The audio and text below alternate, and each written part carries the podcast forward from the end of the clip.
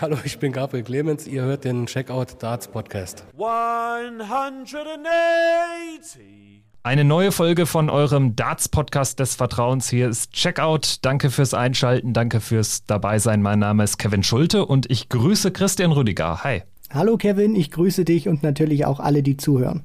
Ja, liebe Hörerinnen und Hörer, vorab haben wir euch ein bisschen was mitzuteilen heute. Zwei Sachen. Erstens wollen wir euch darüber informieren, dass wir mit Beginn des World Matchplay nächste Woche ins Podcast-Portfolio von Sport 1 aufgenommen werden. Darüber freuen wir uns sehr. Für euch bedeutet das jetzt gar nicht mal so viel. Wir sind nach wie vor überall zu hören, nach wie vor kostenlos. Alles bleibt wie es ist. Zusätzlich bekommen wir jetzt aber eben Unterstützung von Sport 1. Wie gesagt, eine tolle Sache für uns. Schaut gerne dort auch mal rein. Da gibt's jede Menge andere Sport Podcasts und ab nächster Woche sind wir dann auch dort gelistet. Die Vorschaufolge zum World Matchplay, da erscheint noch eine gesonderte, das ist nicht die heutige, die erscheint am 15. Juli, die große Matchplay-Vorschau und ab dann sind wir eben bei den Kollegen von Sport 1 gelistet. Und dann noch ein zweiter Punkt, ich bin in dieser Woche kurz Gast gewesen im Podcast Knorrs Woche, die Podcast-Highlights für Sportfans, ist ein Podcast von meinsportpodcast.de mit Moritz Knorr, da eben in dieser Woche auch ein kurzer Abstecher zum World Matchplay. Hört gerne mal rein, erscheint im Lauf des Wochenendes, Samstagabend ähm, auf allen Plattformen abrufbar und auch zu hören bei Sportradio Deutschland. So, das war's mit der Vorrede für die heutige Folge. Christian, fehlt noch was oder wollen wir jetzt in die aktuelle Darts-Woche gehen? Kevin, ich äh, möchte auch nur noch mal ganz kurz sagen, Stichwort Sport 1, wir freuen uns einfach riesig. Wir haben ja immer so gesagt, Checkout steckt ja gefühlt noch so ein bisschen in den Kinderschuhen. Wenn wir mal die Metapher ein bisschen weiterspinnen, können wir jetzt sagen, Checkout äh, entwickelt sich weiter, wird praktisch erwachsen. So in, in dem Sinne. Also wir freuen uns wirklich äh, mächtig auch für das äh, Vertrauen, was uns die Kollegen und Kolleginnen von Sport 1 entgegenbringen. Freuen uns einfach, dieses neue Kapitel äh, ja anfangen zu dürfen. Und deswegen, Kevin, äh, ist das heute vielleicht vielleicht so ein kleiner Abschied, sage ich mal in dem Moment, aber auch wieder der Beginn von etwas Neuem. Ja, und das Wichtigste für euch, für alle, die zuhören, ist ja eben, dass sich im Prinzip nichts ändert. Also ihr müsst nichts Neues abonnieren und es bleibt alles, wie es ist. So, dann würde ich sagen, ähm, wir haben jetzt ordentlich viel zu besprechen heute mit Super Series 5, den letzten vier Players Championship Turnieren vor dem World Matchplay. Dann die World Matchplay Auslosung, heute ganz frisch gewesen.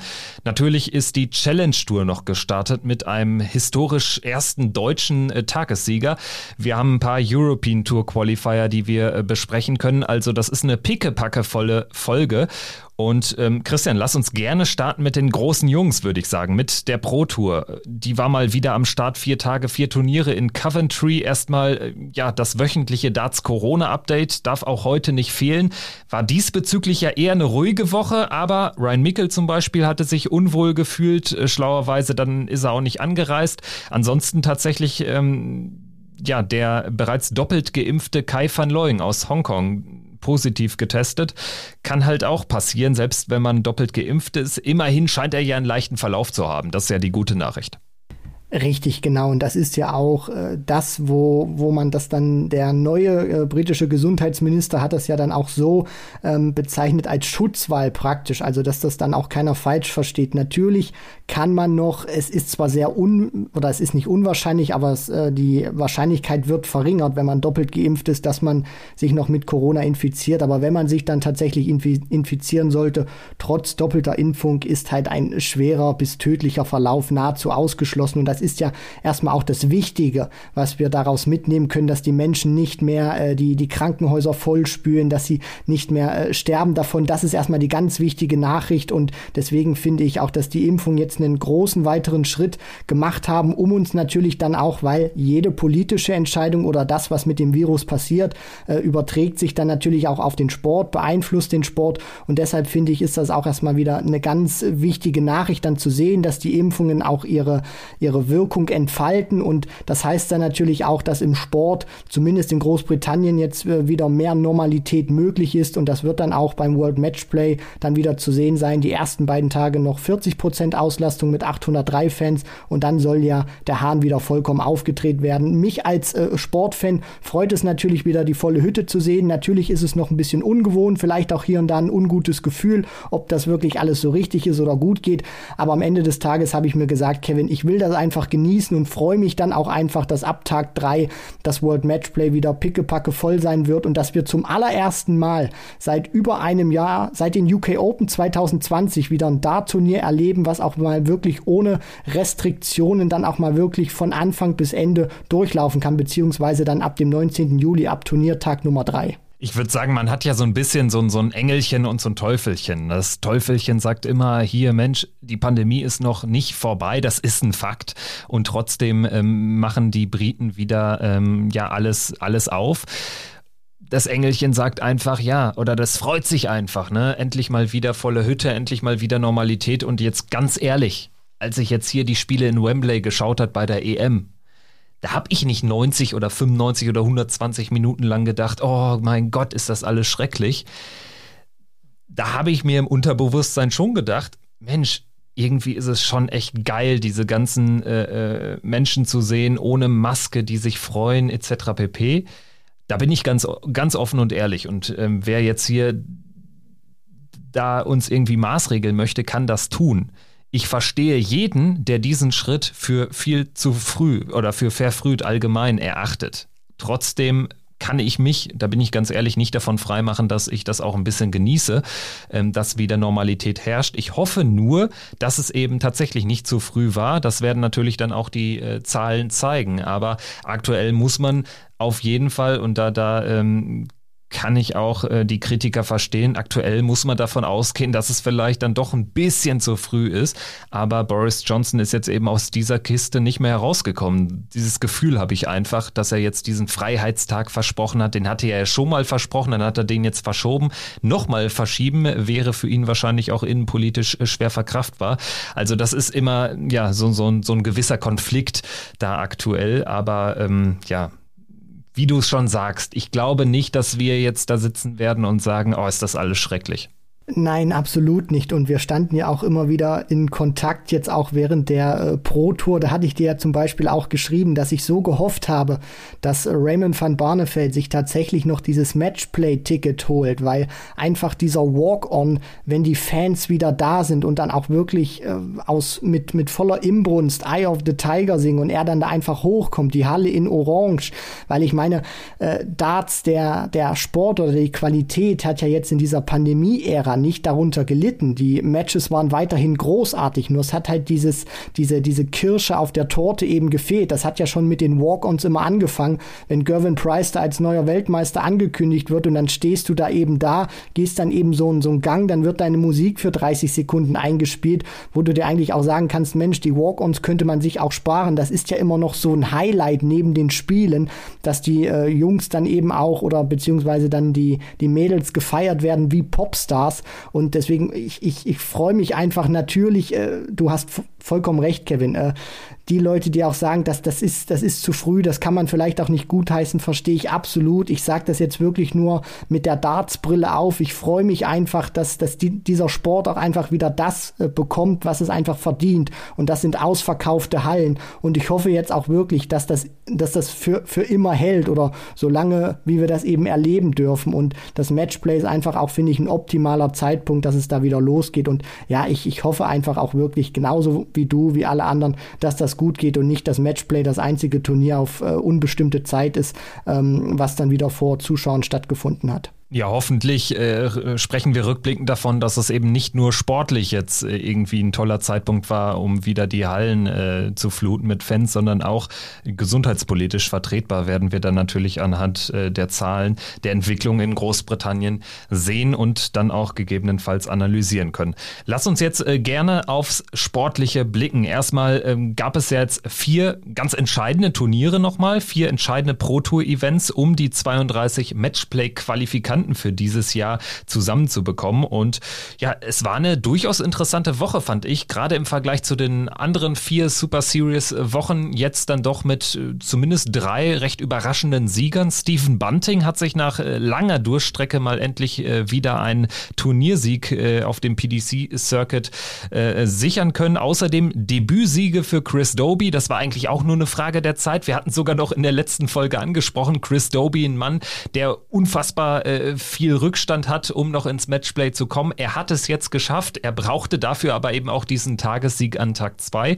Außerdem Debütsieg für Ross Smith und an Tag 4 gewinnt dann mit Peter Wright, einer der ja, alten Hasen, einer der alten Bekannten. Wie hat dir denn diese Woche gefallen mit diesen dann doch sehr unterschiedlichen Siegern?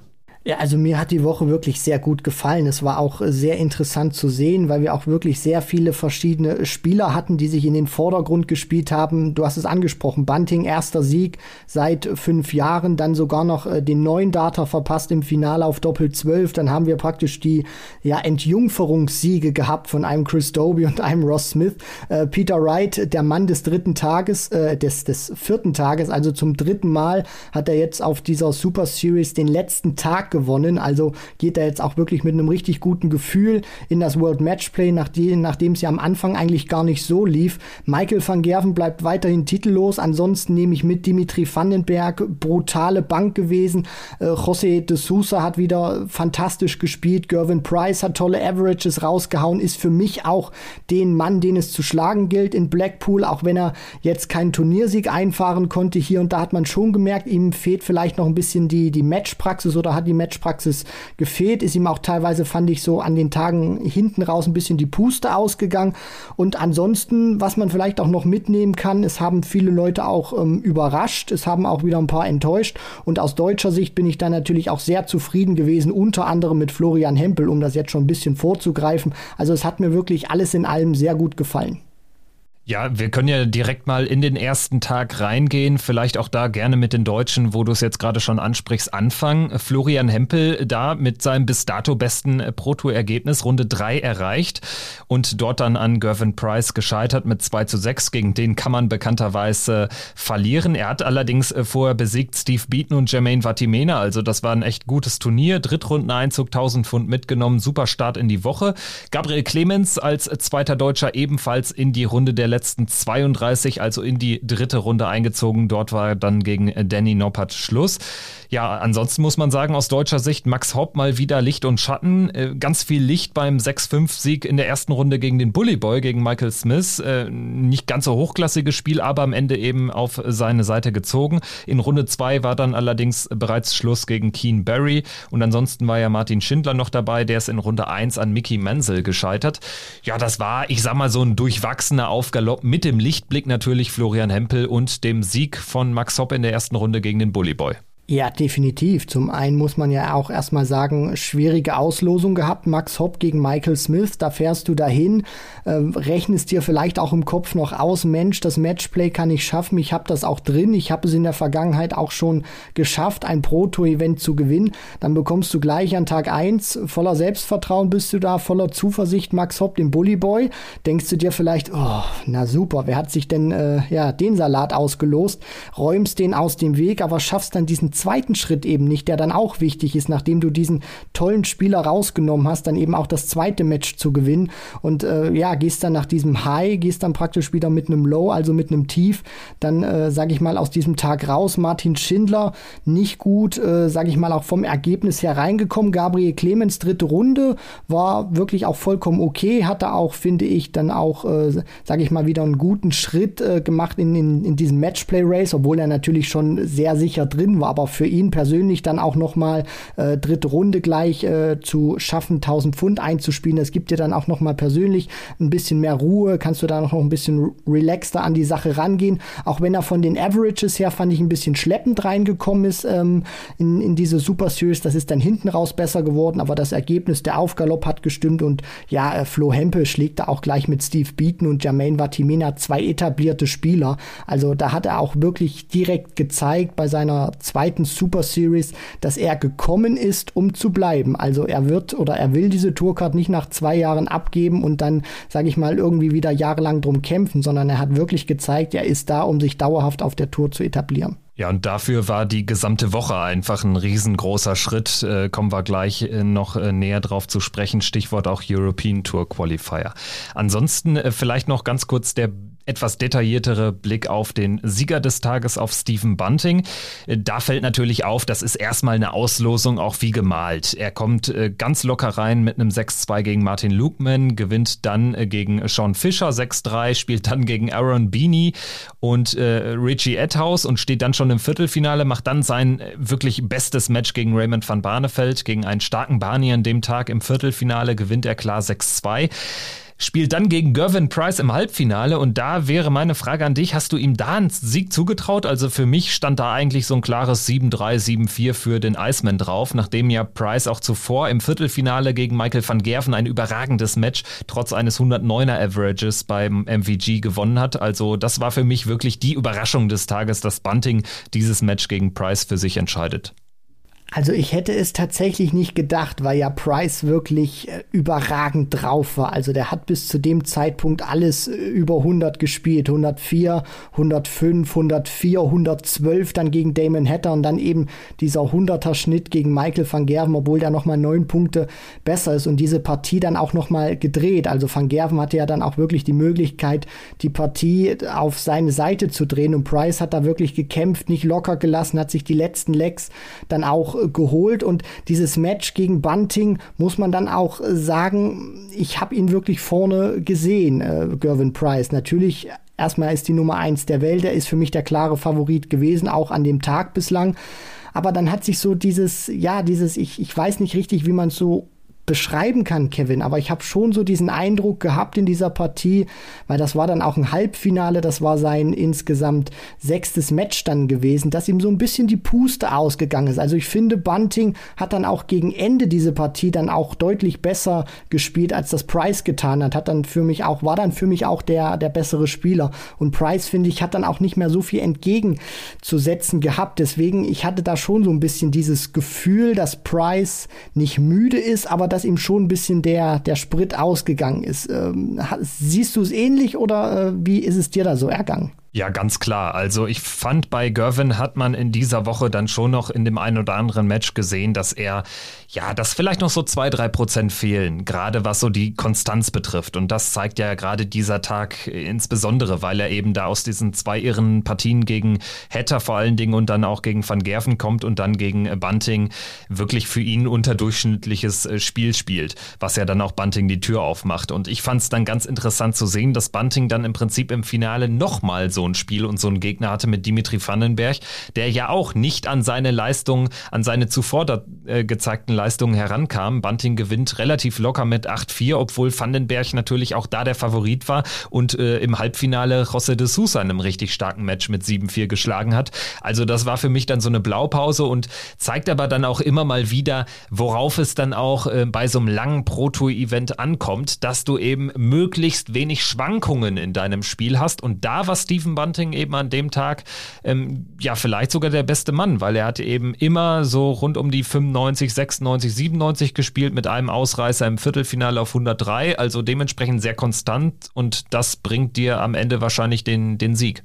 Er hatte so ein Grundniveau drin gehabt, Stephen Bunting, und dieses Pendel ist dann wirklich nur einmal ausgeschlagen und zwar dann in die positive Richtung, was dann eben diese Partie gegen Raymond van Barneveld war, wo er über 100 spielt. Ansonsten alles, was du eben angesprochen hast, ähm, im Mitte bis hohen 90er Bereich dann natürlich. Und das ist dann natürlich auch, finde ich, eine sehr gute Konstanz. Also natürlich werden wir auf der Pro Tour mittlerweile verzückt, teilweise sogar von äh, Averages über 125 Punkten. Also es ist wirklich Wahnsinn, was, was die Jungs da teilweise spielen. Das ist überhaupt keine Überraschung mehr, wenn wir da so viele Averages über 110 auch sehen, auch an diesem, auch an diesen vier Tagen wieder.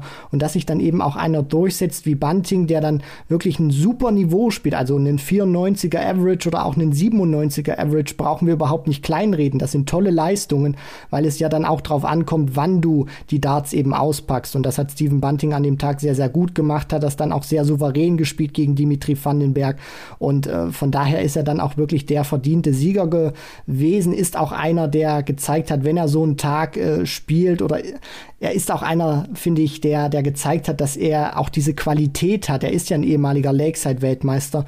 Du musst nicht immer dieses ganz hohe Niveau spielen, sondern Bunting versteht es auch, dieses Spiel mit Mitte beziehungsweise hohen 90er Averages zu spielen und zu gewinnen, weil er auch eben vom Timing dann teilweise wirklich richtig gut ist. Und das hat er dann auch speziell im Finale gegen Dimitri Vandenberg gezeigt. Er hat im Prinzip angeknüpft auch an seine starke WM mit dem völlig überraschenden Halbfinaleinzug. Und er hat dann auch am Tag danach an äh, Tag 2 äh, dieser Super Series 5 ja, daran angeknüpft erneut. Er ist ins Viertelfinale eingezogen, also es waren dann doch schon ähm, ordentliche Bunting-Festspiele, ist dann ausgeschieden gegen Chris Doby und Chris Doby heißt auch der Tagessieger. Zum ersten Mal überhaupt gewinnt er ein PDC-Turnier und äh, wie auch schon eingangs erwähnt, für mich war das nur eine Frage der Zeit. Ist so ein klassischer Spieler, wo man echt äh, weiß, dass der noch einiges im Tank hat. Ist so ein Spieler, äh, zu dem auch ein äh, Luke Humphreys zum Beispiel gehört, also aus dieser jungen Garde. Und äh, mich persönlich hat es auch gefreut, dass Chris Doby äh, sich da mal die Krone hat aufsetzen können, zumal er ja wirklich drei ganz, ganz enge Matches absolvieren musste. Gegen Bunting, wie angesprochen, 6-5 gewonnen im Viertelfinale,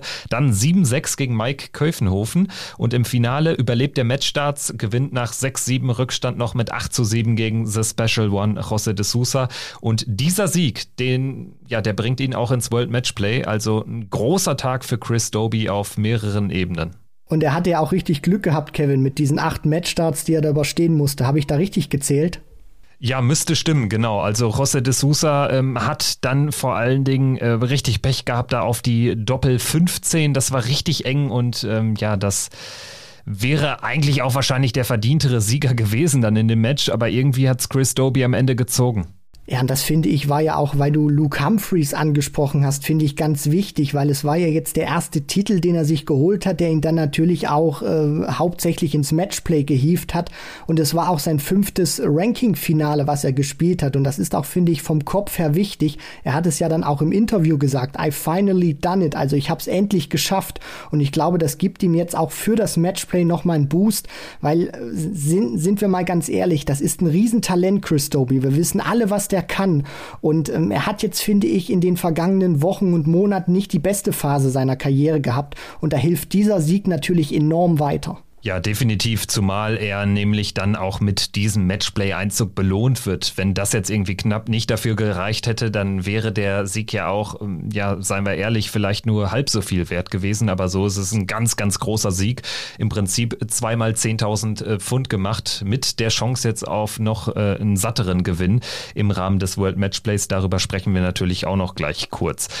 Gut, dann würde ich sagen, schauen wir noch auf die Leistung der Deutschen an Tag 2, ist aber auch schnell erzählt. Florian Hempel würde ich ganz gerne wieder hervorheben, war nicht der stärkste. Gabriel Clemens ist wieder in Runde 3 eingezogen, dort dann an Chess Barstow gescheitert. Flo Hempel hat nur in Anführungsstrichen die zweite Runde erreicht, aber er ist in die zweite Runde gekommen durch einen Sieg gegen Nathan Espinel und das ist so der erste richtig große Mann, den er geschlagen hat auf dem Circuit. Das gibt ihm wahrscheinlich auch einen Boost. An dem Tag hat es leider nicht gereicht für einen weiteren Sieg, ist dann gegen äh, seinen Kollegen Luc Peters aus den Niederlanden mit 6 zu 5 ausgeschieden. Aber das war dann doch noch ein echt großer Achtungserfolg, würde ich sagen. Ja, absolut. Und es war ja dann auch wirklich der dritte Spieler innerhalb von äh, zwei Tagen, den er da bezwungen hat. Neben Beaton Vatimena dann auch jetzt wirklich äh, Nathan Aspinall zu schlagen, einer, der schon im Premier League Finale gestanden hat. Also das ist wirklich auch eine großartige Leistung, die er da vollbracht hat, weil es ja auch wirklich zum ersten Mal hat er jetzt diese Reise äh, auf die Insel gewagt, hat ja zuvor in Niedernhausen schon die Super Series mitgespielt. Deswegen muss man auch sagen, die Art und Weise, wie er gespielt hat, auch die Averages haben mir richtig gut gefallen von Flo Hempel. Ansonsten aus deutscher Sicht mäßig gelaufen. Max Hopp gegen Ricky Evans in Runde 1 ausgeschieden. Martin Schindler gegen Gavin Price verloren mit 0 zu 6. Also da gab es äh, kein Geld, was die beiden haben einspielen können. Schauen wir jetzt auf äh, den dritten Tag dieser Super Series 5. Auch da gewinnt analog zum äh, Vortag ein Spieler, der zuvor noch nie ein großes Turnier hat gewinnen können. Ross Smith gewinnt im Finale gegen Brandon Dolan mit 8 zu 4 und ja, ist natürlich auch so ein Kandidat, wo man jetzt sagen muss, ehrlicherweise stand das auch schon drauf, dass Ross Smith mal echt so einen richtig geilen Tag erwischt, wo er dann auch mit ein bisschen Glück richtig weit kommt. Er hatte schon immer mal wieder achtungsvolle Ergebnisse, aber jetzt hat er zum ersten Mal so einen Tag erwischt, wo ihm dann auch keiner hat das Wasser reichen können. Gerade beim Blick auf die letzten Ergebnisse. 6-1 gegen Gary Anderson im Viertelfinale, 7-2 gegen Ryan Joyce im Halbfinale und auch das Finale gegen Dolan mit 8-4 relativ komfortabel gewonnen. Ja, also Ross Smith hat natürlich auch das gezeigt, was er auf der European Tour, finde ich, schon oder schon mal gezeigt hat in Ansätzen, wo er ja da auch wirklich schon mal äh, tiefe Runs hat und in Erscheinung getreten ist. Das finde ich, ist einer, der kann wirklich an einem guten Tag, wenn er einen guten Tag erwischt, jeden schlagen. Das hat er ja dort auch gezeigt. Mit Price, den aktuellen Weltmeister und Nummer eins der Welt rausgehauen, Anderson Back-to-Back-Champion, Brandon Dolan im Finale, einer für mich persönlich, der in diesem Jahr einer der besten Spieler ist das muss ich ganz ehrlich sagen, was der History Maker da zeigt, verzückt mich wirklich.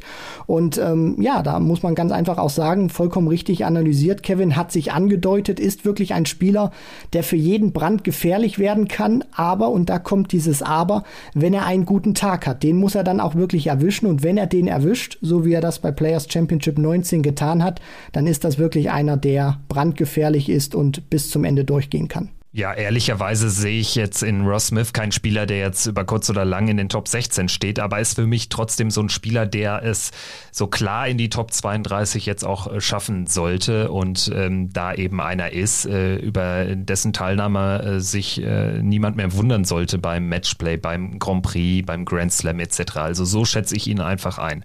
Und insgesamt zeigte dieser Tag auch ganz schön, wie dicht äh, das Feld beisammen ist, gerade so beim Blick auf die Halbfinalisten oder auch auf die Achtelfinalisten, da gab es jetzt echt gar nicht viele der ganz, ganz großen arrivierten Namen. Also die ganz großen Jungs, auch ein José de Sousa schon früh ausgeschieden. Dementsprechend wieder ein sehr spannendes Turnier. Aus deutscher Sicht würde ich sagen, ja, auch wieder relativ durchwachsen. Klarer Lichtblick, Martin Schindler, Achtelfinale erreicht, dort dann mit 1-6 gegen Anderson rausgegangen, aber ähm, das ist ein Ergebnis, was auf jeden Fall positiv ist, gerade weil er zum Beispiel auch einen Dirk van Dijvenbode geschlagen hat. Äh, gegen Roby John Rodriguez, der auch stark spielt, gewonnen hat. Also dementsprechend echt gutes Ergebnis. Ansonsten Gabriel Clemens ist in Runde 3 eingezogen, zum dritten Mal in Folge rausgegangen, dann gegen Dolan. Und äh, die Kollegen Hempel, der ist in Runde 2 gescheitert an Johnny Clayton und Max Hopp, ja, wieder in Runde 1 raus gegen Jelle Klaassen. Und das sind eigentlich Spiele, die er nicht verlieren darf. In der jetzigen Phase schon mal gar nicht, wo er, wo es auf jedes gewonnene Spiel ankommt. Ähm, aber generell auch gegen einen Jelle Klaassen, der jetzt auch da nicht irgendwie den Vintage Klaassen ausgepackt hat. Das war ja auch da wieder ein durchschnittliches Spiel. Umso bitterer ist es. Ja, also bei Max Hopp, das kommt ihm oder das passiert ihm zu oft, dass er wirklich Partien verliert, die er nicht verlieren muss, schrägstrich darf. Und da gehören dann auch einfach solche Matches dazu, wie den Tag zuvor in Runde 1 gegen Ricky Evans, dann auch an Tag 3 gegen Jelle Klaassen, weil das sind ganz einfach auch, sage ich mal, für den, für den, für den Weitblick. Er spielt ja, er hat ja jetzt bei dieser Super Series nicht nur für das World Matchplay gespielt, sondern er spielt ja auch für andere Turniere, unter anderem den World Grand Prix zum Beispiel. Und da ist es einfach auch auch wichtig, jetzt gute Resultate einzufahren. Wir haben erfahren, es sind drei weitere Super Series Blöcke dann in der zweiten Jahreshälfte dann auch datiert und deswegen ist das auch, finde ich, ein bisschen fahrlässig dann auch, sage ich mal, diese Partien dann auch regelmäßiger zu verlieren, weil er zeigt es ja unter anderem auch gegen den Bullyboy Michael Smith, dass er das drauf hat. Und was mir einfach fehlt bei Max, ist, dass er mal wirklich diesen, diesen, diesen Tag auch mal nahezu bis zum Ende gehen kann. Also wo, wo ist das Viertelfinale? Wo, wo ist das Halbfinale? Martin Schindler hatte wirklich zum Abschluss, nachdem er nicht gut reingekommen ist, zwei gute Tage gehabt. Und bei Max Hopp habe ich einfach so ein bisschen das, das Gefühl, dass es eigentlich bei ihm von Anfang an laufen muss. Also er ist jetzt nicht so ein, so ein Typ in diesem Jahr zumindest, der, der, der spielt zwei schlechte Tage und spielt dann zwei gute Tage hinten raus. Oder Gabriel Clemens, da geht vielleicht drei Tage für seine Verhältnisse wenig, aber dann kommt trotzdem ein Halbfinale, wie er das ja schon mehrfach gezeigt hat in dieser Super Series. Das fehlt mir einfach bei Max und das finde ich sehr schade, weil wir wissen alle, was er kann und dass er da mal nicht diesen, diesen einen Durchbruch mal hat, weil wir reden ja jetzt von 20 Players Championship Turnieren. Gut, er hat auch bei ein paar gefehlt, verletzungsbedingt, aber dass er jetzt bei, bei über 15 ähm, oder dass er jetzt bei, bei einer Mehrzahl an Turnieren, zweistelligen Anzahl, nicht mal wirklich einen ganz großen Lauf drin hat. Denn Mike Kolvenhofen war bei dieser Super Series auch in einem Halbfinale und da stelle ich mir dann einfach die Frage dann auch, warum bekommt das Max Hopp nicht hin? Das Bittere ist, und diese Erkenntnis, die reift auch nach so einer Woche wie der aktuellen, finde ich. Max Hopp war mal ein Spieler, man muss wirklich in der Vergangenheit sprechen. Er war mal ein Spieler, der auf dem Niveau von Doby, von Ross Smith agiert hat. Und das hat er aktuell seit im Prinzip aber auch zwei, drei Jahren, Fragezeichen, nicht mehr drauf. Und das sollte ihm zu denken geben. Es erwartet ja, es erwarten schon welche, dass er jetzt auf einmal sofort Weltmeister wird, aber das erwartet ja kein seriöser Berichterstatter, kein seriös ähm, beobachtender Fan, sondern ich sag mal, was man erwarten sollte, ist, dass er ein Spieler ist, der wieder dahin kommt, wo er schon mal war. Top 32, dann äh, mit Tendenz nach oben, dass man mal ähm, einmal im Jahr zumindest in einem Proto-Endspiel steht. Also die Entwicklung zeigt einfach deutlich nach unten, beziehungsweise so konstant immer so ein bisschen nach unten, ohne dass es noch die Ausreißer nach oben gibt. Die werden immer seltener und das ist die Gefahr, glaube ich, aktuell.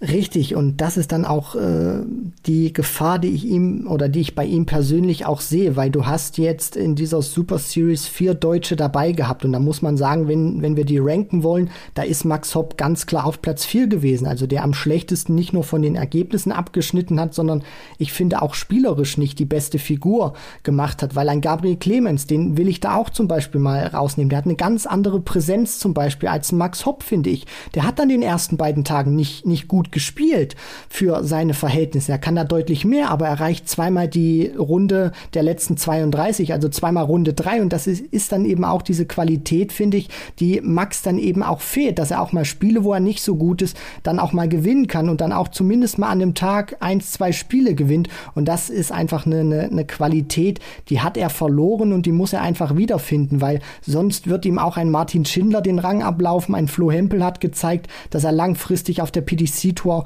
auch wirklich ähm, Schaden anrichten kann. Also wenn er wirklich dann auch so, solche Ergebnisse weiterbringen kann. Deswegen Max muss sich strecken. Die Entwicklung geht momentan nicht nach vorne. Ich finde, sie stagniert auch nicht, sondern sie geht eher ein Stück zurück.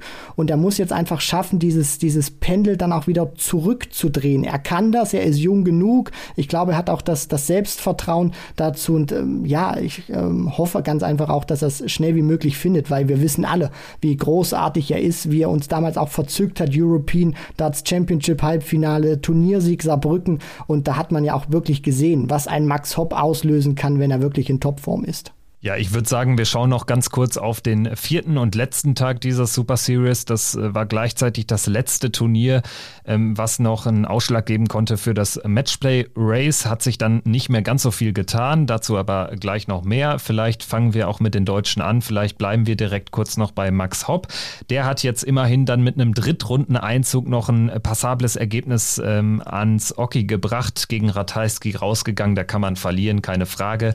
Zuvor hat er unter anderem Ian White geschlagen und hat auch Bradley Brooks mit einem 100-plus-Average besiegt, also da nochmal deutliche Schadensbegrenzungen gezeigt. Gabriel Clemens wird nicht zufrieden sein mit dem letzten Tag in Runde 2 bereits raus gegen Luke Woodhouse ausgeschieden. Ansonsten ähm, lass uns noch gerne ganz kurz über Flo Hempel auch da sprechen. Wieder scheitert er an Gervin Price, aber auch da nochmal eine Verbesserung zum ersten Tag. Runde 3 wieder erreicht, das erstmal das, das Positive, dann natürlich den nächsten Schritt nicht mehr gehen können, aber es ist eben auch der Iceman und wenn du damit 3-6 verlierst, selbst ähm, an den 98 im Average kratzt, dann kannst du dir nichts vorwerfen. Martin Schindler war der beste Deutsche mit einem zweiten Achtelfinale, auch eine gute Woche dann am Ende hinten rausgespielt. Er war dann derjenige, der ebenfalls an Price gescheitert ist. Also insgesamt würde ich sagen, dieser letzte Tag, weil eben alle ihr erstes Spiel gewonnen haben, weil Schindler wieder ins Achtelfinale gekommen ist, weil äh, Hempel so ein bisschen überperformt hat. Deswegen war das so für meine Begriffe der beste Tag der Deutschen in der Woche. Ja, absolut. Also den Eindruck äh, teile ich auch voll und ganz. Keiner ist in der ersten Runde rausgegangen, äh, mindestens zweite Runde erreicht, dann natürlich auch mit Hopp Hempel Runde drei. Martin Schindler, dieses gute Ergebnis vom Tag zuvor, wo er ja an Tag drei unter anderem Roby John, äh, der auch fantastisch drauf ist, und Dirk van Dijvenbode unter anderem schlagen konnte. Flo Hempel äh, finde ich einfach wirklich einen super Eindruck hinterlassen. Ich meine, der hat, äh, sage ich mal, viermal verloren, zweimal davon gegen Price und einmal gegen Clayton unter anderem anderem ausgeschieden. Also da war die, da waren die Waliser das Kryptonit für ihn gewesen bei dieser Super Series. Und ansonsten bleibt für mich auch wirklich so diese, diese Partie einen Tag zuvor gegen Jamie Hughes so in Erinnerung, wo er äh, teilweise, wo er auch bis Mitte des Matches bei einem Average von über 114 Punkten stand und äh, du auch gemerkt hast in der Art und Weise, wie die englischen Kommentatoren oder die Kollegen von, vom PDC-Stream, unter anderem auch Paul Nicholson, also wir dürfen nicht vergessen, Flo Hempel ist neu. Das war jetzt seine zweite Super Series und da hat Paul Nicholson auch wirklich in großen Tönen von ihm geschwärmt und das fand ich auch wirklich schon sehr beeindruckend, weil äh, das, das, das, das macht äh, Paul Nicholson nicht bei jedem, der jetzt auf die Tour kommt und neu ist und ich finde, das war auch schon so ein, so ein kleiner Ritterschlag, dass man da auch wirklich weiß, hey, da ist ein neuer Deutscher, ein ehemaliger Handballer, der könnte das vielleicht auch in der nächsten Zeit oder in den nächsten Jahren wirklich knallen lassen bei der PDC eine super, super Series sozusagen von Flu Hempel. Können wir einen Haken hintermachen. Echt klasse gespielt. Weiter so. Dann vielleicht noch der Blick auf den Turniersieger des äh, vierten Tages im Rahmen dieser Super Series. Peter Wright gewinnt im Finale 8-2 gegen Michael van Gerven. Und wenn man sich das Interview danach, äh, was äh, Dan Dawson mit ihm geführt hat, angeschaut hat oder angehört hat, dann wird einem schon wieder klar, ähm, ja, dieser Sieg, der wird ihm runtergegangen sein wie Öl. Er gewinnt mit einem 108er Average mit 8 zu 2 gegen Michael van Gerven, der selbst auf 106 kommt und immer noch auf seinen ersten Turniersieg in diesem Jahr wartet. Und Peter Wright haut danach natürlich einen wieder raus. Er sagt, er gewinnt das Matchplay, er wird Weltmeister. Peter Wright ist einfach eine Marke. Großartiges Interview. Äh, das äh, wünschen wir uns doch immer, diese klaren, markigen Aussagen. Aber, und das muss man ihm zugute halten, er hat an diesem Tag natürlich auch geliefert. Stichwort Interview. Ich fand das sensationell, was er da gesagt hat. Auch teilweise, äh, er hat einen 108er Average in diesem Match gespielt, hast du ja gerade richtig gesagt. Und dann steht er da auch so im Interview und sagt, na ja, ich hatte hier und da, das, das hat mir nicht ganz gefallen. Da hätte ich eigentlich noch Verbesserungspotenzial. War ganz okay gespielt. Und Dan Dawson steht daneben und sagt, Peter, du hast einen knapp 109er Average gespielt. Du hast Van Gerven, der selber 106 spielt, 8 zu 2 äh, in diesem Finale gespielt geschlagen und Peter Wright nimmt das so oder antwortet in einer Art und Weise so, so, so, so ruhig, als ob ihn das überhaupt nicht beeindruckt, als ob so ein 109er Average gefühlt ein 90er Average für ihn war in, in dieser Partie und ich fand das wirklich äh, sensationell zu sehen, dieses Interview. Dann natürlich auch noch den Abschluss, den du gerade gesagt hast, welche Turniere er zukünftig gewinnen wird und äh, für mich auch wirklich herausragend performt. Also in diesem Finale allgemein der Tag war schon herausragend, schlechtestes Match 95er Average gewesen gegen Martin Klärmarker in der Runde der letzten 32. Äh, ansonsten über über die 100 beziehungsweise hoch, äh, hoch im 90er Bereich, 97, 98 und dieses Finale, Van Gerven spielt zum Beispiel in dem einen Leck sieben perfekte Darts und gewinnt das Leck nicht, weil Peter Wright 324 Punkte in sechs Darts schrubbt mit einer 180 und einer 144 und ich finde, ab diesem Moment hat er dann auch wirklich Van Gerven gebrochen gehabt. Und da hat man auch mal gesehen, was ein Peter Wright in Topform auch wirklich äh, anstellen kann mit einem Michael van Gerven, der selber Weltklasse gespielt hat. Die Frage ist jetzt natürlich, kann er diese Form von diesem letzten Tag konservieren oder täuscht das eigentlich so ein bisschen? Weil er hatte zuvor in den drei Tagen insgesamt nur 1000 Pfund eingespielt. Also dementsprechend, er war eigentlich gar nicht so gut in Form. Deswegen kam auch dieser Tag so ein bisschen ja, aus, der, aus der kalten Kiste. Aber ich bin jetzt echt gespannt, wie er sich dann ähm, in Blackpool präsentieren wird beim Matchplay. Peter Wright am Ende mit 11.000 Pfund aus der Woche gegangen. Äh, bester Spieler war Chris Doby mit 13.000 Pfund, also 10.000 einmal für den Sieg an Tag 2, 3.000 weitere hat er eingesammelt.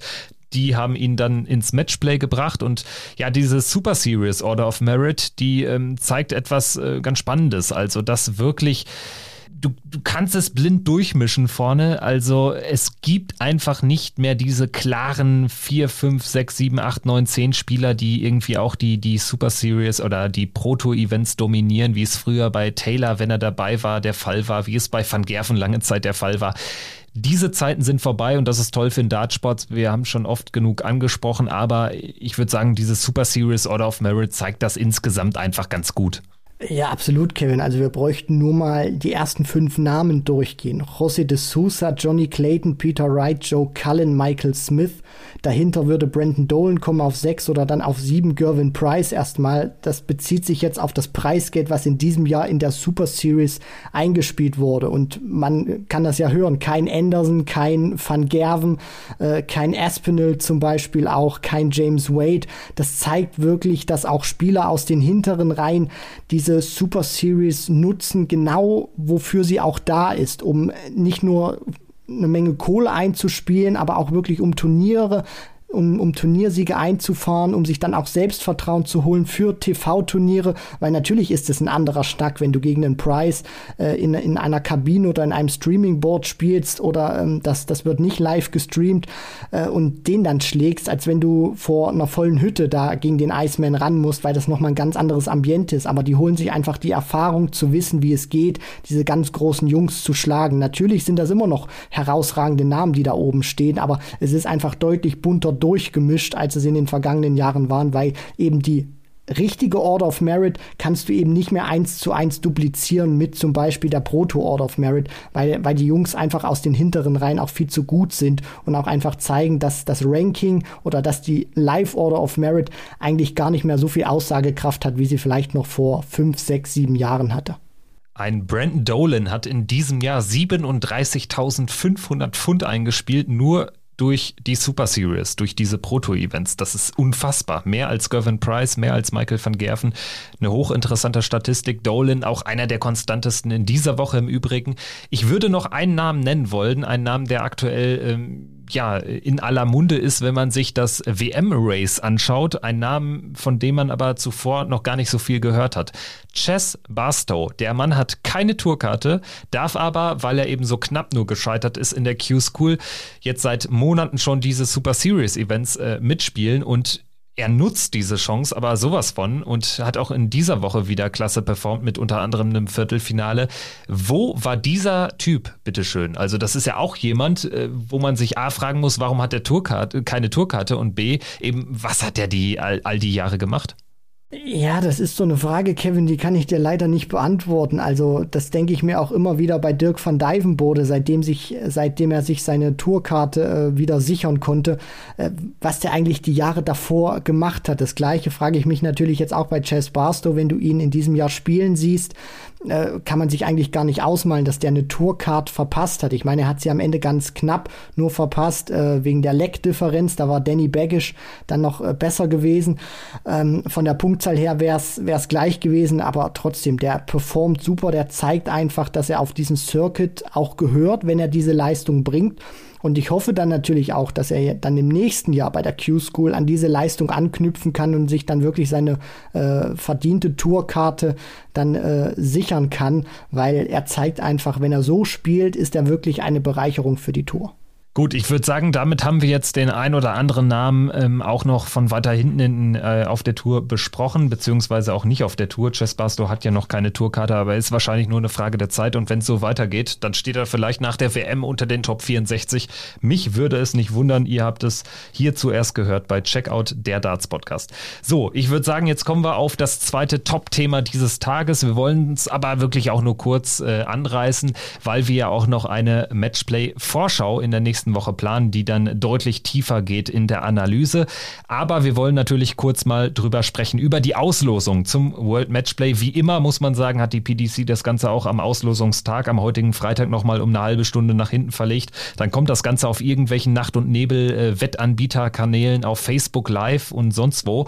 Also das äh, finde ich, könnte man ein bisschen besser gestalten. Aber abseits dessen, die Auslosung an sich ist ganz dufte gelaufen. Da erwarten uns echt ein paar tolle Begegnungen. Ich würde sagen, wir gehen das Ganze mal ganz kurz, ganz äh, kurz und bündig durch. Gervin Price, die Nummer 1 der Welt, spielt gegen Menzo Suljovic. Die Nummer 16 Clayton gegen Dirk van Dijvenbode. Die Nummer 8 Dimitri Vandenberg gegen Devin Peterson. Und die 9 Dave Chisnell gegen Vincent van der Voort. Und das ist nur das erste Viertel. Und das hatte schon so unfassbar in sich, Christian.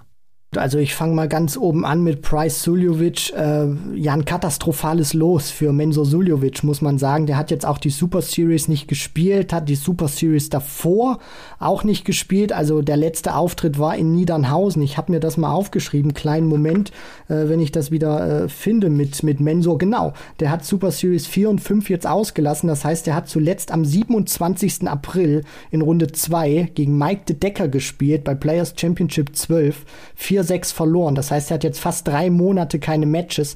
Und für mich muss der wirklich aufpassen, dass Price ihn in dieser ersten Runde nicht auffrisst. Clayton van Dyvenbode ein offenes Match. Äh, Clayton, der konstantere Spieler, natürlich auch große Dinger gewonnen in diesem Jahr. Van Dyvenbode, Super Series war jetzt nicht der Kracher gewesen, fünf, aber wird auf der Bühne, glaube ich, ein anderes Gesicht zeigen, explodieren. Dimitri Vandenberg sollte gegen den Devin Peterson in der jetzigen Form keine Probleme haben, aus meiner Sicht. Dafür ist Dimitri einfach zu konstant und Peterson hat momentan nicht das Niveau. Und Chizzy Voort, da freue ich mich auf ein offenes Match und da kann ich auch wirklich, Stand jetzt, auch wenn Chizzy der gesetzte Spieler ist, keinen Favoriten ausmachen. Ja, Chizzy van der Voort, die haben auch eine Vorgeschichte. Also da gab es ja auch schon eine, eine interessante WM-Partie. Da gab es, ich glaube, was war es, äh, Grand Prix, äh, ein sehr interessantes Match im Vorjahr. Also Chizzy van der Voort ist umkämpft. Peterson sehe ich jetzt auch alles andere als vorne. Und ansonsten Clayton van Dijvenbode ist, egal wer sich da so durchsetzt und dann gegen Price mutmaßlich spielt, das wird definitiv ein ganz, ganz großes Match. Und meine These ist, wer sich in diesem Viertel durchsetzt, ins Halbfinale kommt, der hat sehr, sehr gute Karten, das Turnier auch zu gewinnen. Anders sieht es für meine Begriffe aus, wenn wir uns in das äh, zweite Viertel begeben. Ich äh, gehe mal kurz durch. James Wade gegen Luke Humphreys, das ist auch ein Kracher, muss man sagen. Neuauflage UK Open Endspiel. Dann die Nummer 13 der Welt, Christoph Ratajski gegen Brandon Dolan. Die Nummer 5, Rob Cross gegen Ross Smith. Die Nummer 12, Glenn Durant, das Sorgenkind schlechthin, gegen Kellen Ritz, Debütant. Sehr interessante Auslosung und man muss hier sagen, also keiner der Ungesetzten wird so richtig unglücklich sein, vermutlich. Allen voran nicht ein Kellen Ritz. Also das ist wirklich auch eine Auslosung, wo die ungesetzten Spieler äh, tatsächlich auch gefühlt alle weiterkommen können. Also Wade gegen Humphreys mache ich vielleicht ein paar Abstriche, weil Wade vielleicht auch seine Erfahrung dann ausspielen wird. Luke Humphreys hat natürlich den, den Rückenwind jetzt äh, von vielen Finals in diesem Jahr, hat auch gezeigt auf der großen Bühne UK Open, dass er äh, die großen Jungs schlagen kann. In der Partie Ratajski Dolan ist für mich äh, Brandon Dolan der Favorit und ich habe das vorhin auch schon gesagt, für mich einer in diesem Jahr, wenn ich jetzt die Order of Merit für dieses Jahr erstellen würde, ein Top 10 Spieler, muss ich ganz einfach sagen. Brandon Dolan, einer der besten 10 Spieler der Welt für mich in diesem Jahr. Was der zockt äh, auf der Pro Tour, sensationell. Rob Cross, Rob, äh, Ross Smith hängt vielleicht auch ein bisschen davon ab, welchen Tag die beiden erwischen. Wenn Cross, sage ich mal, annähernd an sein Niveau rankommt in, in der Premier League, dann kann das vielleicht auch über Best of 19 reichen. Ross Smith ist wirklich einer, wo ich der Überzeugung bin, ja, der kann jeden schlagen, aber der braucht einfach einfach wirklich einen guten Tag, weil man hat das ja auch bei der Super Series gesehen, zwar den Turniersieg, aber ansonsten auch zweimal erste Runde raus. Deswegen, wenn er einen guten Tag erwischt, dann kann er den Cross auch knacken. Ansonsten wird sich wahrscheinlich der Gesetzte durchsetzen. Und auf der anderen Seite Glenn Durant gegen Kellen Ritz. Ähm, Durant hat jetzt mal wieder auch ein Match gewonnen in der, in der Super Series, wird ihm Vertrauen geben könnte vielleicht auch für ihn reichen, Kellen Ritz, weil da habe ich vielleicht so ein bisschen die, die Sorge, auch wenn Durant nicht gut drauf ist, ob dieses ganze Ambiente, diese ganze Situation für Kellen Ritz nicht ein bisschen zu viel ist. Guter Punkt. Ich finde, ich kann die These grundsätzlich verstehen. Ich glaube trotzdem, dass er sich freuen wird einfach über diese Chance. Also A, Matchplay ist für einen Kellen Ritz nicht selbstverständlich und dann spielst du jetzt noch gegen das Sorgenkind. Klar, das äh, führt auch so zu einer leichten Drucksituation vielleicht sogar. Dann hast du Fans dabei, das kennst du alles noch nicht so in dem Ausmaß. Trotzdem, ich sehe Glenn Durant aktuell auch nicht irgendwie so leicht da durchmarschieren äh, in einem Best of 19 Match. Aber, und da kann ich dich so ein bisschen verstehen, Vielleicht ist das genau der Gegner, den er braucht. Ein Gegner, der vielleicht auch ein bisschen im Lauf des langen Matches, was ein Kellen Ritz nicht kennt, im Lauf des langen Matches mit sich selbst beschäftigt sein wird. Dann musst du das Ding arbeiten. Du musst dich ins Spiel arbeiten und dann kann Glenn Durant das Ding auch gewinnen. Und dann stehst du unter den besten 16 im Matchplay. Und das kann vielleicht dann auch so, so ein Klickmoment sein in diesem wirklich völlig verkorksten Jahr des äh, Glenn Durant. Also das äh, wird eine sehr spannende, wahrscheinlich keine hochklassige Begegnung. Ansonsten würde ich zu diesem Viertel noch sagen, für meine Begriffe die entscheidende Partie ist Wade gegen Humphreys. Wer das Ding gewinnt, und ich sehe es ein bisschen offener tatsächlich, so in so einem Erstrundending, da haben wir bei Wade auch häufig Stolperer drin gesehen. Ähm, das ist übrigens das Duell zwischen der Nummer 1 und der 2, wenn wir uns die Order of Merit in diesem Jahr anschauen. Das Dolan auf 7, die 1 Wade, die 2 Humphreys hängt natürlich maßgeblich mit den UK Open zusammen. Ähm, also wer das Ding gewinnt, der hat eine gute Chance ins Halbfinale tatsächlich einzuziehen. Das wäre so mein Take. Gut, und dann würde ich sagen, gehen wir jetzt aber auch weiter ins dritte Viertel, angeführt von der Nummer zwei der Welt von Peter Wright. Er trifft auf Danny Noppert, für meine Begriffe ein absolutes Glückslos. Noppert einfach auf den großen Bühnen. Ja, selten für eine Überraschung gut und ich glaube, Peter Wright wird sich da nicht überraschen lassen. Die Nummer 15 der Welt, Joe Cullen gegen Chris Doby, dafür meine Begriffe, Cullen alles andere als Favorit, hat ja auch dann am letzten Tag des Super Series 5 zurückgezogen, ähm, hat da auch irgendwie privat so ein paar Problemchen, dementsprechend äh, nicht frei im Kopf, das kann für Doby sprechen. Dann haben wir die 7 Michael Smith gegen Ryan Searle, spannendes Ding, ich bin gespannt, ob Searle da auch mal die Pro-Tour-Form auf die Bühne erstmals konservieren kann. Und dann natürlich ganz wichtig aus deutscher Sicht, Gabriel Clemens ist in die Partie gegen José de Sousa gelost worden. Das ist alles andere als ein Glückslos. Ja, also aus deutscher Sicht hätte man sich natürlich äh, bei allem Respekt, ich mag ihn sehr, durfte ihn auch schon persönlich kennenlernen, hätte man sich natürlich äh, wahrscheinlich Glenn Durant mehr gewünscht, anstatt äh, José de Sousa, einer der ja, besten Spieler der Welt momentan. Äh, gehen wir das Ganze nochmal kurz durch, bevor ich zu Gaga dann komme.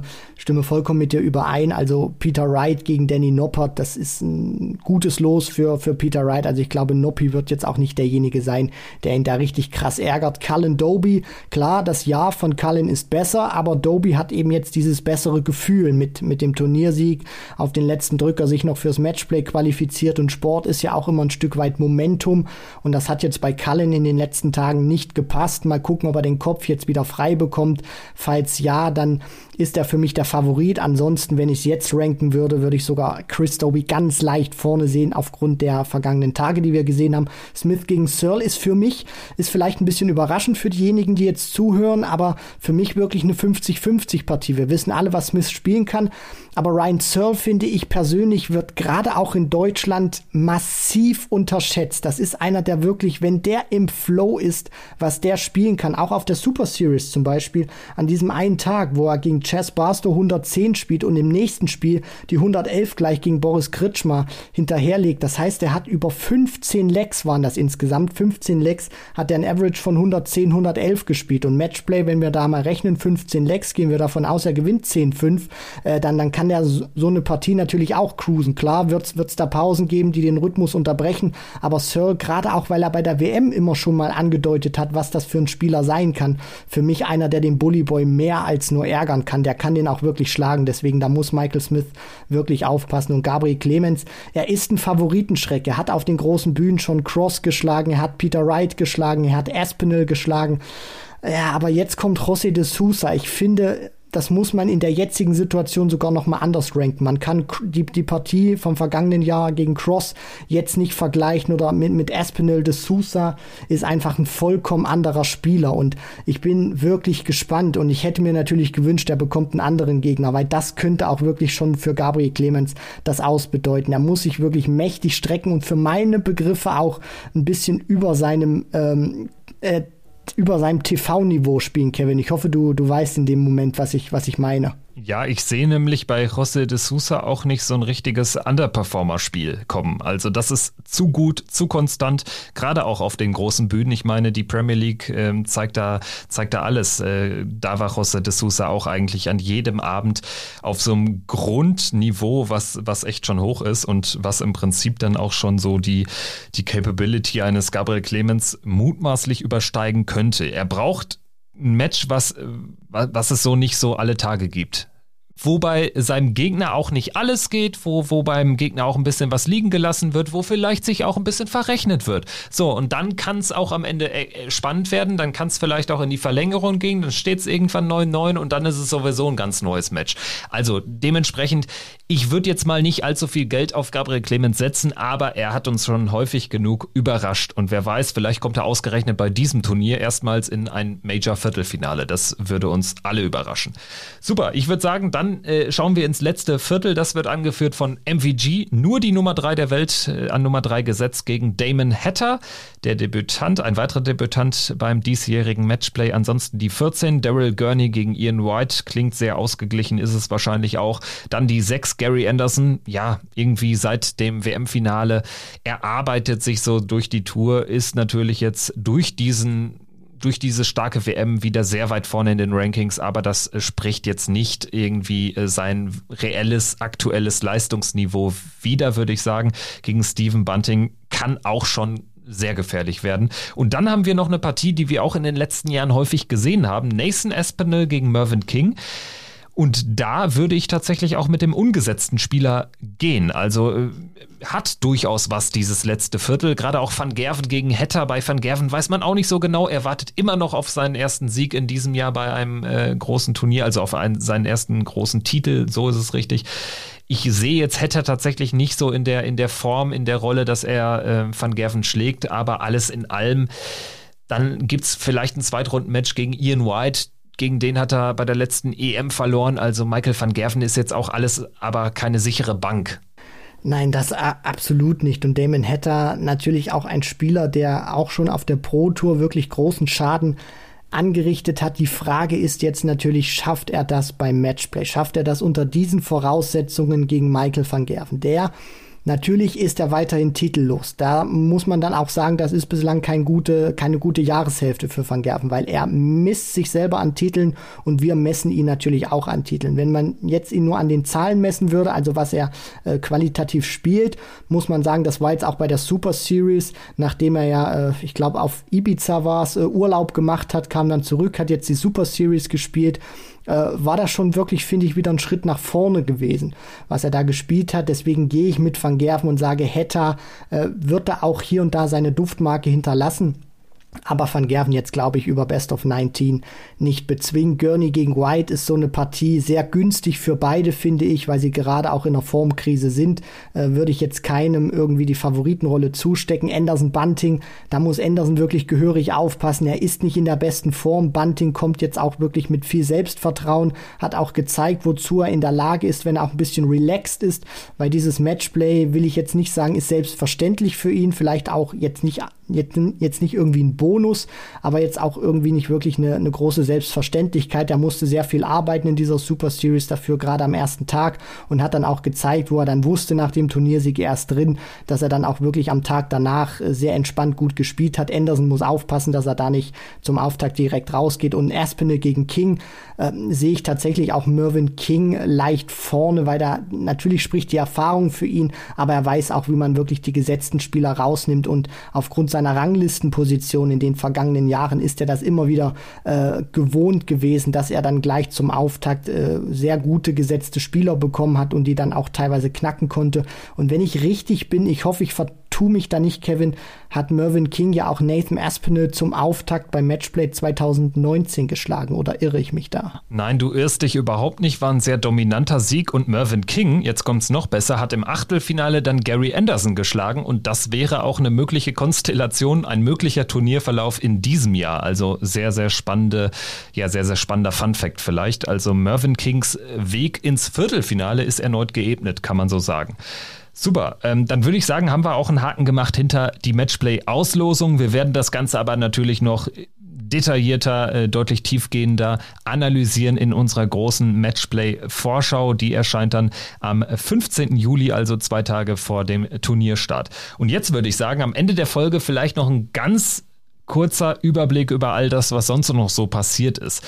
Ein bisschen was wurde ja angekündigt. Du hast es jetzt auch schon mal ähm, hier angesprochen. Weiteres Super Series Event, sodass man am Ende wieder auf 30 äh, Pro Tour Events oder Players Championship Events in diesem äh, pandemiegeplagten Jahr kommen wird. Alle Achtung, äh, wirklich Respekt äh, vor der organisatorischen Leistung der PDC. Ansonsten, ja, ähm, gab es European Tour Qualifier. Wir nehmen gerade auf, während äh, die Qualifier noch äh, laufen. Wir wissen bislang nur, dass Florian Hempel und auch das unterstreicht seine starke Woche, sich äh, für Ungarn, für das Turnier in Budapest qualifizieren konnte. Ansonsten läuft gerade die Quali für Gibraltar und später am Abend ja auch noch für ein äh, äh drittes European Tour Event mit noch unbekanntem Standort. Das wäre soweit dann äh, noch äh, alles zur European Tour. Es gab natürlich auch die Associate Member Qualifiers. Habt ihr sicherlich alles mitbekommen, wenn ihr uns in den sozialen Medien bei Instagram oder Twitter folgt. Die Qualifikanten zur Vollständigkeit halber heißen Richard Feenstra für Budapest, für Gibraltar Kenny Nyans und für das dritte European Tour Events Danny van Tripp. So, und dann würde ich sagen, Christian, schauen wir noch auf die Challenge Tour, denn da hat es natürlich auch aus deutscher Sicht richtig was zu bejubeln gegeben. Die Challenge Tour ähm, der Europäer hat in Niedernhausen stattgefunden und äh, Challenge Tour Event Nummer 4 hat ein gewisser Steven Noster gewonnen. Ein großer Tag für das deutsche Darts, auch wenn das jetzt so medial nicht ganz hochgekocht ist, weil es ist ja in Anführungsstrichen nur die zweite Liga der PDC. Ja, genau. Das ist natürlich etwas, was sich die Leute, die jetzt vielleicht so hauptsächlich die großen Turniere verfolgen, da geht das natürlich unter. Aber so Leute, die richtig tief in der Materie auch drin sind, die sich mit Darts äh, sehr intensiv beschäftigen, die wissen natürlich auch, wer ein Steven Noster ist. Die wissen natürlich auch, was die Challenge Tour für eine Bedeutung hat. Und wenn da mit Steven Noster jetzt zum ersten Mal ein Deutscher ein Challenge Tour Event gewinnen konnte, ich glaube, dann äh, brauchen wir das irgendwie nicht klein zu reden, sondern das sind wirklich Superlative. Das hat er sensationell gemacht. Er hat Geschichte geschrieben und das ist auch einer, da habe ich mich mal so, so ein bisschen natürlich auch äh, schlau gemacht, was man da so über ihn erfahren konnte. Ähm, das muss auch einer sein, der am Board richtig, richtig ackert. Und da muss man jetzt auch sagen, er hat sich mit diesem Challenge-Tour-Sieg auch wirklich für seine harte Arbeit, die er reinsteckt, die er in die Dart steckt, belohnt. Und ich bin auch wirklich gespannt, was dann für oder was dann von Steven Noster jetzt in der Zukunft kommt. Ich nehme mal an, er wird dann auch, sage ich mal, diesen zweiten Challenge-Tour-Block mitnehmen und vielleicht kann er er da auch Sieg Nummer zwei dann gleich folgen lassen. Ja, wenn ihm das gelingen sollte, dann hat er ja sogar gute Karten, sich eine Tourkarte zu erspielen oder irgendwie zur WM zu kommen oder zumindest eben im Ranking so weit oben zu stehen, dass er nächstes Jahr bei den UK Open dabei ist. Das sollte wahrscheinlich jetzt auch so schon klappen durch den Tagessieg. Also ich äh, schau mal ganz kurz drauf. Matt Campbell ist die Nummer eins aktuell in der EU in der oder in der European Challenge Tour. Der Kanadier, der darf ja in Europa mitspielen. Matt Campbell hat zwei der sechs Turniere gewonnen in diesem ersten Block. Ansonsten äh, Kenny Nyans äh, ebenfalls ein Turniersieger und eben auch European Tour Qualifikant. Starke Woche für ihn steht auf Rang 2. Auf 3 Roby John Rodriguez hat auch so ein bisschen bestätigt, was er generell auf der großen Tour schon gezeigt hat in diesem Jahr. Steven Noster dann eben die 4. Kevin Dutz oder Dutz aus den Niederlanden auch einen Tagessieg errungen, steht auf der 5 und danach kommen dann die Spieler, die relativ konstant waren. Lukas Wenig, 2050 Pfund auf Rang 6 und äh, das äh, zeigt auch so, so ganz gut, dass auch in der zweiten Reihe so ein bisschen was kommt in Deutschland. Auf Platz 9 haben wir mit Ricardo Pietreczko einen, der äh, jetzt nach, nach zwei, drei schlechteren Jahren richtig gut äh, reingekommen ist in 2021, ist jedenfalls mein Eindruck. Also ähm, da sieht's aus deutscher Sicht gar nicht mal so schlecht aus. Es gab auch schon mal so äh, Challenge Tour Blöcke, da ging äh, so gut wie gar nichts. Jetzt haben wir nach Challenge Tour Block Nummer eins zwei Spieler unter den äh, oder drei Spieler unter den Top 10. Das ist eine richtig gute Bilanz. Ja, absolut. Und ich finde, jeder hatte auch, oder ein paar Deutsche hatten wirklich so gute Momente gehabt. Der Sieg von Noster überstrahlt natürlich alles. Äh, Lukas Wenig finde ich persönlich, und da haue ich jetzt auch mal wirklich die These raus, weil ich ein großer Fan von seinem Spiel bin. Und ich finde, das ist auch ein sehr konstanter Spieler. Ich wäre sogar sehr überrascht, wenn er sich im nächsten Jahr nicht die Tourkarte sichern würde. Das muss ich ganz ehrlich sagen, Kevin, weil wenn er da scheitern sollte, wäre das für mich eine Überraschung. Das, was er einfach immer wieder zeigt, er hat mich auch ähm, auf, auf der Super Series, wo er auch schon mitspielen konnte, in Niedernhausen, hat er für mich auch wirklich überzeugt. Und das ist auch einer, ich glaube, der, der, der, Akklim der Akklimatie, ähm, so ist es richtig, der akklimatisiert sich auch mit den Bedingungen und den Situationen auch ähm, ganz gut. Deswegen für mich einer, dem auch die Zukunft in Darts Deutschland gehört. René Eidams hatte auch mal einen guten Tag gehabt. Und ansonsten noch mal ganz kurz vielleicht vorheben, Kevin, nur minimal. Roby John und Rusty Jake, die beiden Österreicher, die ja Challenge Tour gespielt haben, erstmal sechs Turniere. Das war ein brutal langes Wochenende für die beiden. Dann haben sie den Associate äh, Qualifier noch mitgespielt und sind dann direkt noch ähm, zur Super Series gereist und haben dort dann auch noch die Tage zwei, drei und vier mitgespielt. Also da muss man auch wirklich sagen, die beiden Österreicher nehmen alles mit, was geht und ähm, haben sich da auch wirklich wieder über all diese, diese Tage und die verschiedenen Turniere, finde ich, wirklich wieder im Rahmen ihrer Möglichkeiten sehr, sehr gut verkauft. Ja, definitiv. Also die beiden insgesamt spielen sie ein hervorragendes Jahr. Und gerade was die Konstanz betrifft, hat habe ich das Gefühl, dass das das erste Jahr ist, wo wirklich beide ähm, ja echt so ihre Spuren hinterlassen. Und es ist ein Jahr, wo sie beide keine Tourkarte haben. Also das darf man ja auch nicht vergessen. Sehr, sehr spannende Entwicklung. Und es würde mich freuen, wenn man äh, den einen oder auch den anderen dann sogar bei der WM zu sehen bekommt. Das sieht aktuell gar nicht mal so schlecht aus, obwohl sie keine Tourkarte haben. Sind beide da aktuell äh, platziert in den Top 32 der, der Proto Order of Merit. Roby John Rodriguez aktuell als Elfter klar drin. Rusty Jake als 25 da ebenfalls klar drin. Bei Rusty könnte jetzt das Problem werden, dass er vielleicht bei den nächsten Players Championship Turnieren eben nicht mehr dabei sein kann, weil jetzt natürlich die Challenge Tour Order of Merit als Nachrückersystem gilt und da ist er jetzt eben nicht ganz so weit vorne.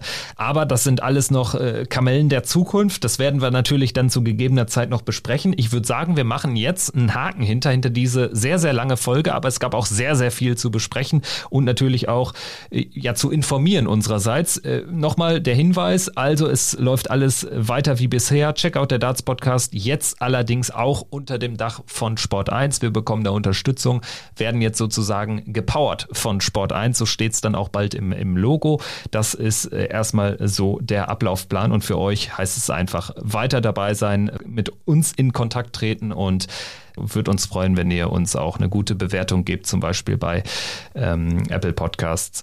Das alles hilft uns natürlich weiter, diesen Podcast zu entwickeln. Und ohne euch, liebe Hörerinnen und Hörer, würde es das Ding sowieso nicht geben. Also ähm, gerade dieser Austausch macht unfassbar viel Spaß. Danke dafür. Richtig, und schreiben sehr, sehr viele äh, Leute auch immer, interagieren mit uns. Es macht sehr, sehr großen Spaß, auch eure Meinungen zu hören, wenn ihr dann die Podcast-Folgen hört oder wir bestimmte Stories twittern oder in die Instagram-Story packen und ihr dann auch mal sagt, hey, ist, ist, ist super, habe ich vielleicht eine andere Meinung in dem Moment, glaube ich doch, dass der und der Spieler vielleicht den und den knacken könnte.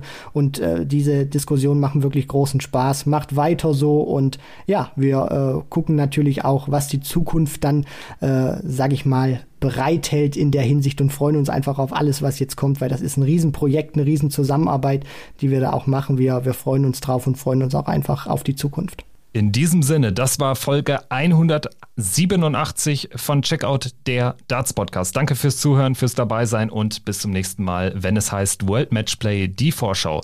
Bis dahin macht's gut. Ciao.